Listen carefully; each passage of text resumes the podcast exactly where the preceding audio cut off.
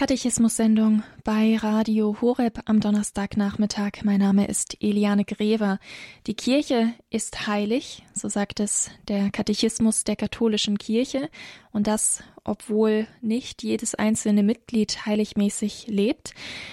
Die Heiligkeit der Kirche ein Wesenszug der Kirche, einer von mehreren Wesenszügen und Eigenschaften, die wir uns heute anschauen, hier in dieser Katechismus-Sendung gemeinsam mit Dr. Margarete Strauß.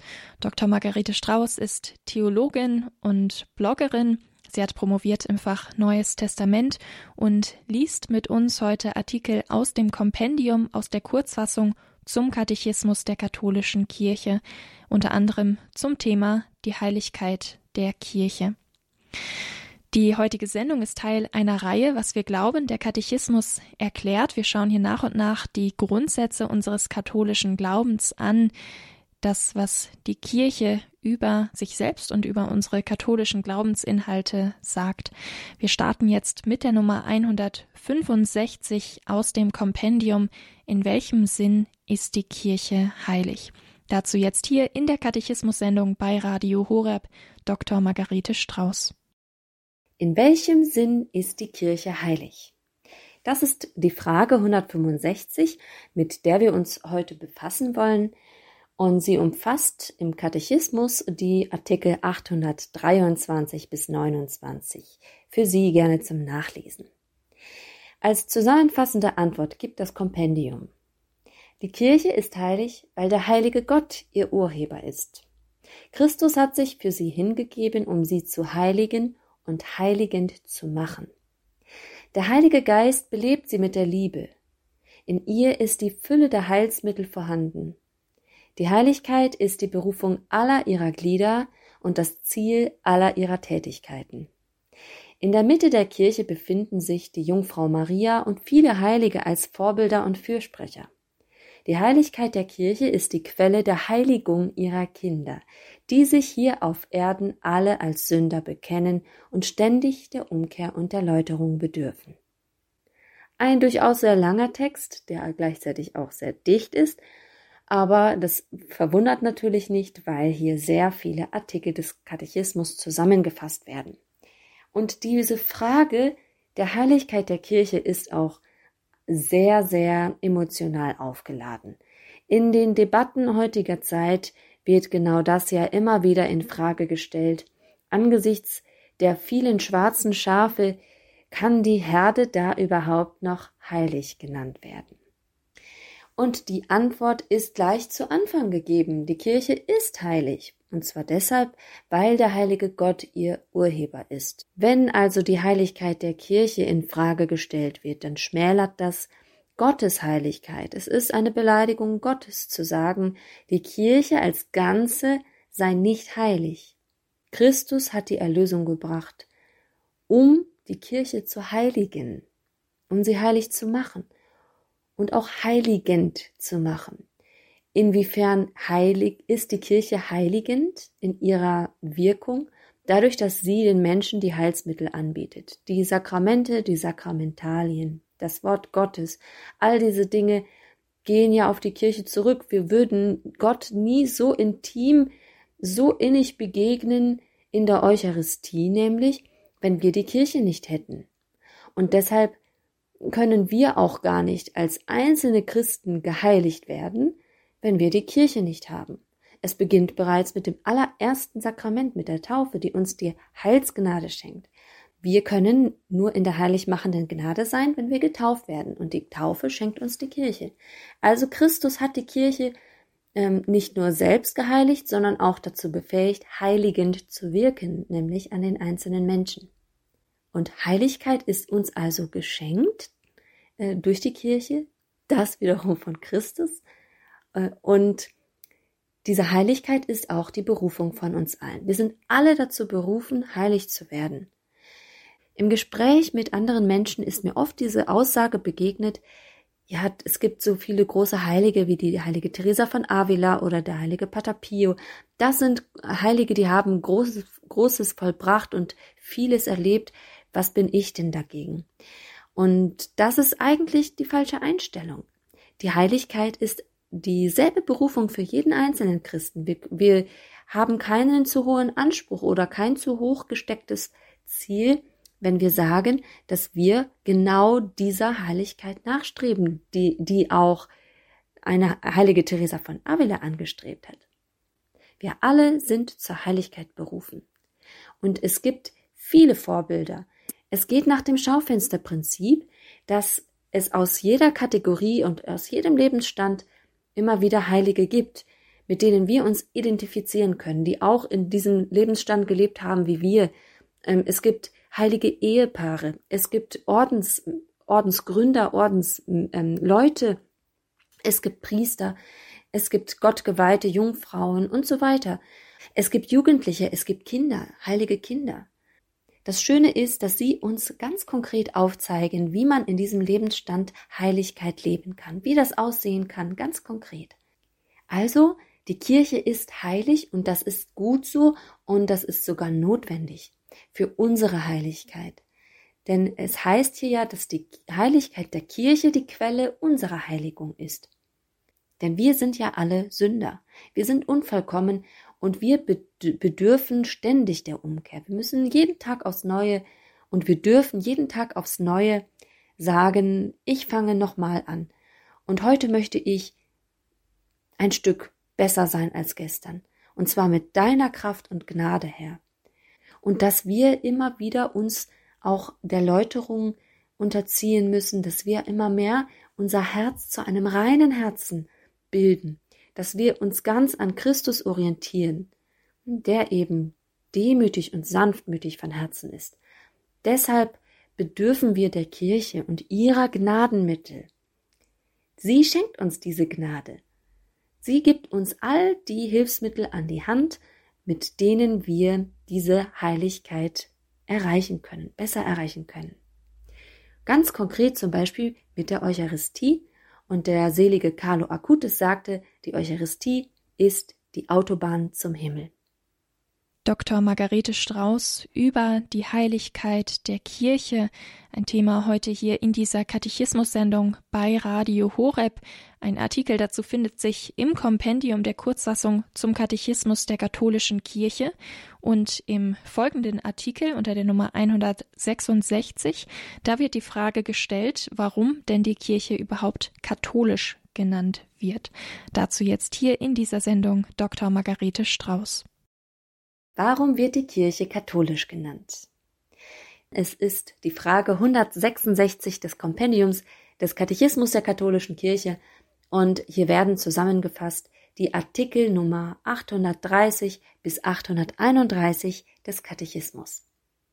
Als Antwort wird hier gegeben, die Kirche ist katholisch, das heißt allumfassend, weil in ihr Christus zugegen ist.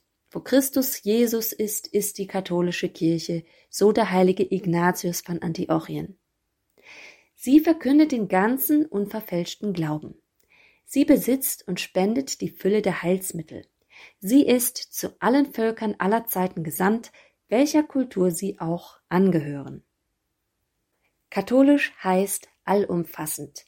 Und zwar in jeglicher Hinsicht, das ist Ihnen jetzt bestimmt auch aufgefallen in dieser Antwort, Zunächst einmal ist das auf die, auf den Glauben zu beziehen, dass es der ganze unverfälschte Glaube ist, der verkündet wird. Also der allumfassende Glaube, die allumfassende Lehre, das allumfassende Evangelium. Dann ist das natürlich auch zu beziehen auf die Heilsmittel, um die es auch schon in der letzten Folge ging, um die Sakramente, die Sakramentalien. Alles, was uns durch die Kirche geschenkt wird. Und diese ganzen Sakramente sind uns gegeben in der katholischen Kirche. Vielleicht zum Vergleich, die Protestanten ähm, haben zwar noch die Taufe und auch das Abendmahl, sie haben natürlich auch noch mal ein anderes Sakramentenverständnis, deshalb ähm, hinkt der Vergleich natürlich sehr, aber zumindest sehen wir dort, dass da vielleicht noch zwei, höchstens zwei Sakramente ähm, anerkannt sind oder auch ähm, weiterhin bestehen, der Rest nicht. Und die Siebenzahl der Sakramente ist auch zutiefst äh, katholisch in der Hinsicht, dass nämlich die Siebenzahl nach biblischer Symbolsprache die Zahl der Fülle ist. Von daher haben wir sogar bei der Anzahl der Sakramente einen katholischen Aspekt.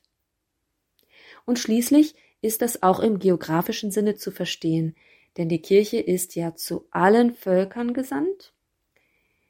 Der Missionsauftrag Jesu vor, vor seiner Himmelfahrt, dass er eben zu seinen Jüngern sagte, geht hinaus in alle Welt, macht alle Menschen zu meinen Jüngern, alle Menschen, auch hier sehr katholisch, und tauft sie auf den Namen des Vaters, des Sohnes und des Heiligen Geistes und lehrt sie alles zu befolgen, was ich euch gesagt habe.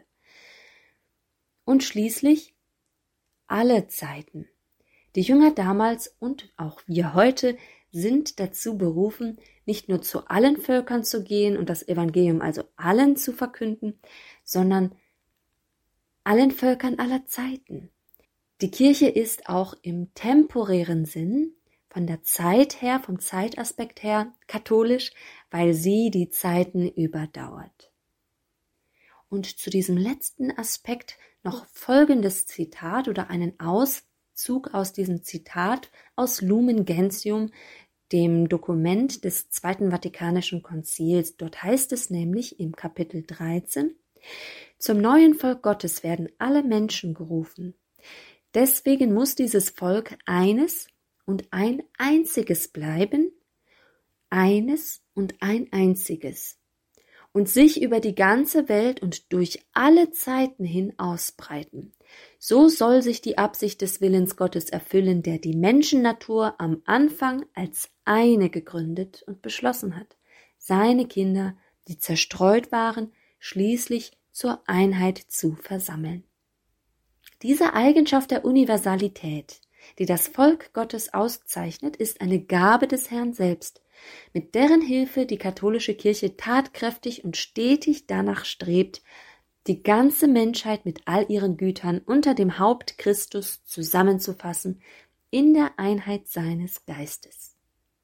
Katechismus-Sendung bei Radio Horeb heute über die Kirche. Warum wird die Kirche katholisch genannt? Zu dieser Frage haben wir gerade Dr. Margarete Strauß gehört und nach einer Musik geht es weiter um das katholisch Sein der Kirche. Da wird dann konkret gefragt nach den Teilkirchen. Ist die Teilkirche katholisch?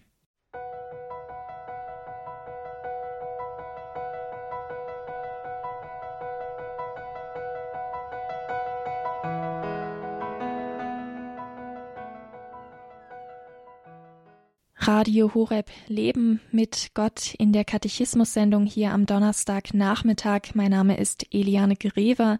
Gemeinsam mit Dr. Margarete Strauß schauen wir hier auf Lehraussagen der Kirche. Heute über die Kirche selbst.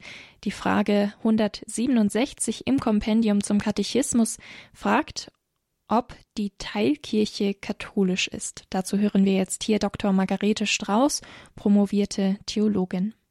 Ist die Teilkirche katholisch? Das ist die Nummer 167 im Kompendium des Katechismus der katholischen Kirche. Zusammengefasst werden hier die Artikel 832 bis 35 des Katechismus der katholischen Kirche. Was ist mit Teilkirche gemeint? Teilkirche meint jede Diözese oder Eparchie. Als Antwort, als zusammenfassende Antwort gibt das Kompendium. Katholisch ist jede Teilkirche, die aus einer Gemeinschaft von Christen besteht, die im Glauben und in den Sakramenten vereint sind mit ihrem Bischof, der in der apostolischen Sukzession steht und mit der Kirche von Rom, die den Vorsitz in der Liebe führt. Die den Vorsitz in der Liebe führt, ist ein Zitat des heiligen Ignatius von Antiochien. In der letzten Folge ging es darum, inwiefern die Kirche überhaupt katholisch ist, also was katholisch bedeutet. Und dort ging es wesentlich auch um die Einheit, um eine einheitliche Gemeinschaft, eine allumfassende Gemeinschaft. Und hier ist jetzt eben dieser Aspekt nochmal zu betonen, dass die Kirche wirklich eins ist. Und das ist ein Gedanke, den ich sehr, sehr oft hatte, egal wo man auf der Welt ist, ähm, egal wo man in eine katholische Kirche hineinkommt, in eine Messe hineinkommt, man fühlt sich wirklich eins. Man fühlt sich als weltweite Gemeinschaft, verbunden mit den Menschen dort, aber auch mit dem Heiligen Vater. Und wenn man selbst die Sprache nicht versteht, man weiß, was hier passiert, man weiß, dass das jetzt wirklich die heilige Messe ist und welcher Teil gerade der heiligen Messe sich gerade vollzieht. Und wenn man die Sprache versteht und dann hört, welches Evangelium verlesen wird, welche Lesung verlesen wird, welches Tagesgebet vorgelesen wird, dann merkt man, das sind alles die Texte, die weltweit von allen Katholiken an diesem Tag gelesen werden. Es ist wirklich eine Einheit und man spürt, dass egal wo man auf der Welt in eine katholische Kirche kommt, nach Hause kommt. Und dieses Gefühl des Nachhausekommens, das ist es, was in 832 im Katechismus formuliert wird mit die Kirche Christi ist wahrhaft in allen rechtmäßigen örtlichen Gemeinden der Gläubigen anwesend. Die Kirche Christi ist anwesend und deshalb fühlt man sich wie zu Hause. Und selbst wenn es eine ganz kleine oder arme Kirchengemeinde ist oder eine, eine Gemeinschaft in der Diaspora, ist in ihr gleichermaßen genauso die katholische Kirche anwesend wie im Vatikan, wo gerade eine Papstmesse stattfindet. Entscheidend ist auch die apostolische Sukzession, wie es hier heißt, und darunter verstehen wir die nicht abbrechende Linie, die durchgehende Linie von den Aposteln bis zu den heutigen Bischöfen. Eine Nachfolge von Bischöfen, die nicht abgebrochen ist, ununterbrochen und so haben wir wirklich eine Verbindung mit diesem apostolischen Fundament. Auch in dieser Hinsicht äh, Katholizität eine allumfassende, durch die Zeiten überdauernde ähm, Kirche mit apostolischem Fundament. Und jede Teilkirche ist pares pro toto, ne, ein Teil des Ganzen und nach dem Bilde der Gesamtkirche gestaltet. Und katholisch ist die Kirche dann, auch die Teilkirche, wenn sie in Übereinstimmung ist mit dem Heiligen Vater. Das ist eine wichtige Aussage, die schon die Kirchenväter immer wieder betont haben, dass die Gemeinschaft mit dem Stuhl Petri Katholizität gewährleistet. Und interessant, dass da auch sehr oft die östlichen Kirchenväter so formulieren. Deshalb spricht man auch eigentlich in der katholischen Formulierung nicht von Kirchen im Plural, sondern immer im Singular. Wir können von Teilkirchen sprechen, aber wenn wir über die katholische Kirche sprechen, dann im Singular. Denn die Teilkirchen sind kein lockerer Zusammenschluss von wesentlich verschiedenen Teilkirchen, sondern sie sind eins. Es ist eine universale Kirche, die in verschiedenen Kulturräumen, sozialen und menschlichen Ordnungen Wurzeln schlägt und dabei in jedem Teil der Welt verschiedene Erscheinungsweisen und äußere Ausdrucksformen annimmt. So formuliert es der Katechismus. Und wenn wir auch eine Vielfalt an Kirchenordnungen haben, an Riten, auch an theologischen und geistlichen Erbgütern, handelt es sich doch um eine einzige katholische Kirche. Dr. Margarete Strauß über die katholische Kirche, im Besonderen die Teilkirche. Ist die Teilkirche katholisch? So lautet eine Frage im Kompendium unter der Nummer 167. Die Nummer 168 fragt danach, wer gehört überhaupt zur katholischen Kirche? Eine Frage im Kompendium zum Katechismus und zu dieser Frage hören wir jetzt Dr. Margarete Strauß. Sie liest und erklärt den Artikel aus dem Kompendium. Wer gehört zur katholischen Kirche? Das ist die Frage Nummer 168 im Kompendium des Katechismus der katholischen Kirche. Hier werden zusammengefasst die Artikel 836 bis 38 des Katechismus der katholischen Kirche.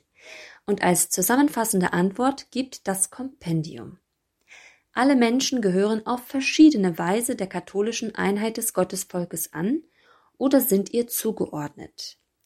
Der Kirche voll eingegliedert ist, wer sich im Besitz des Geistes Christi durch die Bande des Glaubensbekenntnisses, der Sakramente und der kirchlichen Leitung und Gemeinschaft mit ihr verbindet. Die Getauften, die diese katholische Einheit nicht voll verwirklichen, stehen in einer gewissen, wenn auch nicht vollkommenen Gemeinschaft mit der katholischen Kirche. Der Katechismus gibt eine sehr differenzierte Antwort auf diese Frage, ohne natürlich in Frage zu stellen, was durch alle Zeiten gilt und auch, auch nach dem Konzil nicht in Frage gestellt worden ist, nämlich diese Aussage von Cyprian von Karthago, außerhalb der Kirche kein Heil. Und doch gibt hier der Katechismus eine inklusivistische Antwort. Inklusivismus bringt zum Ausdruck, dass es eine Staffelung gibt. Eine Staffelung, die andere inkludiert. Nehmen wir uns die Artikel nach und nach vor und dann wird es hoffentlich etwas deutlicher, was damit gemeint ist. Alle Menschen gehören auf verschiedene Weise der katholischen Einheit des Gottesvolkes an oder sind ihr zugeordnet. Alle Menschen. Zunächst einmal ist allen Menschen das Heil geschenkt worden oder wird allen Menschen das Heil angeboten, das Christus erwirkt hat am Kreuz. Zunächst einmal geht es hier dann im Katechismus um jene, die voll eingegliedert sind. Die voll eingegliedert sind, die katholisch getauft sind, die im Besitz des Geistes Christi sind, durch Taufe und durch Firmung, durch die Bande des Glaubensbekenntnisses, dass sie den Glauben also bekennen, der sich, der zusammengefasst wird im Glaubensbekenntnis als Garant für die Rechtgläubigkeit, und dadurch, dass man sich der kirchlichen Leitung und Gemeinschaft unterstellt, das heißt konkret, sich dem Papst zu unterstellen, dem Lehramt zu unterstellen. Aber es gibt ja auch jene, die nicht katholisch getauft sind. Es gibt die eine Taufe, also die anerkannt wird, auch von den anderen Konfessionen. Wenn jemand zum Beispiel evangelisch war und dann konvertiert zum katholischen Glauben, wird die Person dann nicht nochmal neu getauft, und das bedeutet, die Taufe ist etwas, das allen gemeinsam ist oder vielen gemeinsam ist. Und doch bedeutet das nicht, dass man, dass alle Getauften in der vollen Einheit sind mit der katholischen Kirche, sondern wenn eben jemand nicht das Glaubensbekenntnis vollspricht, nicht die Sakramente hat, sich nicht der kirchlichen Leitung unterstellt, sich dem Papst nicht unterstellt, dann ist keine volle Gemeinschaft, keine volle Einheit mit der Kirche gegeben. Aber es gibt eine gewisse Einheit, deshalb eine Staffelung. Und da gibt es dann zum Beispiel ganz konkret einen Unterschied zwischen den orthodoxen Christen und ihrer Gemeinschaft zur katholischen Kirche und jenen Christen, die ähm, aus der Reformation kommen. Einfach zum Beispiel deshalb, weil die orthodoxen Christen dasselbe Sakramentenverständnis haben wie die katholischen Christen, die Protestanten dagegen nicht. In der Hinsicht stehen die Orthodoxen dann in ihrer Gemeinschaft den Katholiken näher. Im Katechismus heißt es unter der Nummer 838 über die orthodoxen Christen, die Gemeinschaft mit den orthodoxen Kirchen ist so tief, dass ihr nur wenig fehlt, um zu der Fülle zu gelangen, die zu einer gemeinsamen Feier der Eucharistie des Herrn berechtigt. So Paul VI. in seiner Ansprache vom 14. Dezember 1975.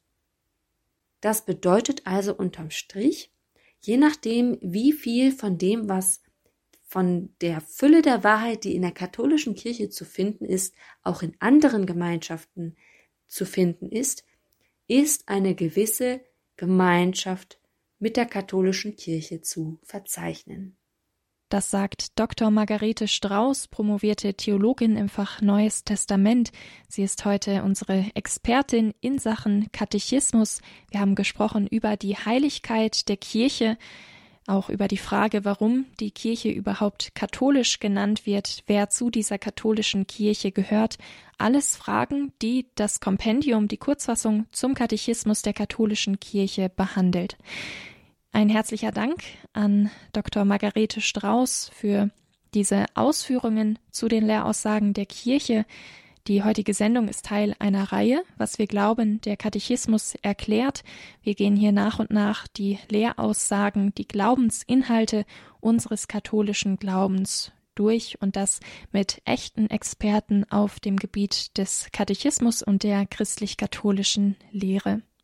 Ein herzlicher Dank geht auch an die Tagespost. Durch die Zusammenarbeit ist diese Reihe überhaupt erst möglich.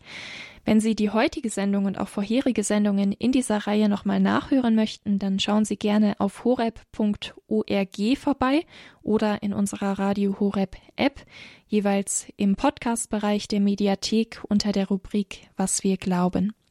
Mein Name ist Eliane Greva. Ich wünsche Ihnen eine gesegnete Adventszeit. Viel Freude mit unserem Programm hier bei Radio Horeb Leben mit Gott.